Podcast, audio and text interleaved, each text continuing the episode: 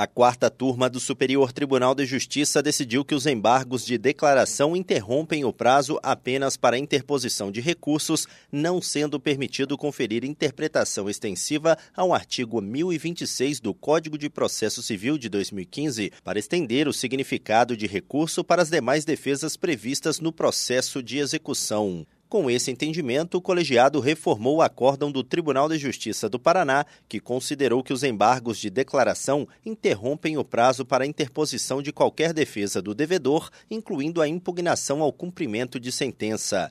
Como consequência desse posicionamento, a Corte Estadual deu provimento a um agravo de instrumento do executado para reverter decisão de primeiro grau e reconhecer a tempestividade da impugnação ao cumprimento de sentença. O relator do caso na quarta turma do STJ, ministro Antônio Carlos Ferreira, ao dar provimento ao recurso e julgar intempestiva a impugnação ao cumprimento de sentença, apontou que o TJ realizou interpretação extensiva ao artigo 1026 da Lei Processual, a fim expandir o significado de recurso e abarcar no dispositivo qualquer defesa ajuizada pela parte executada.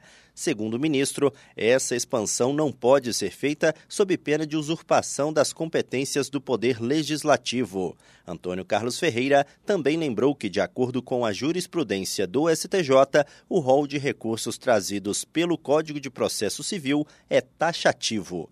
Do Superior Tribunal de Justiça, Tiago Gomide.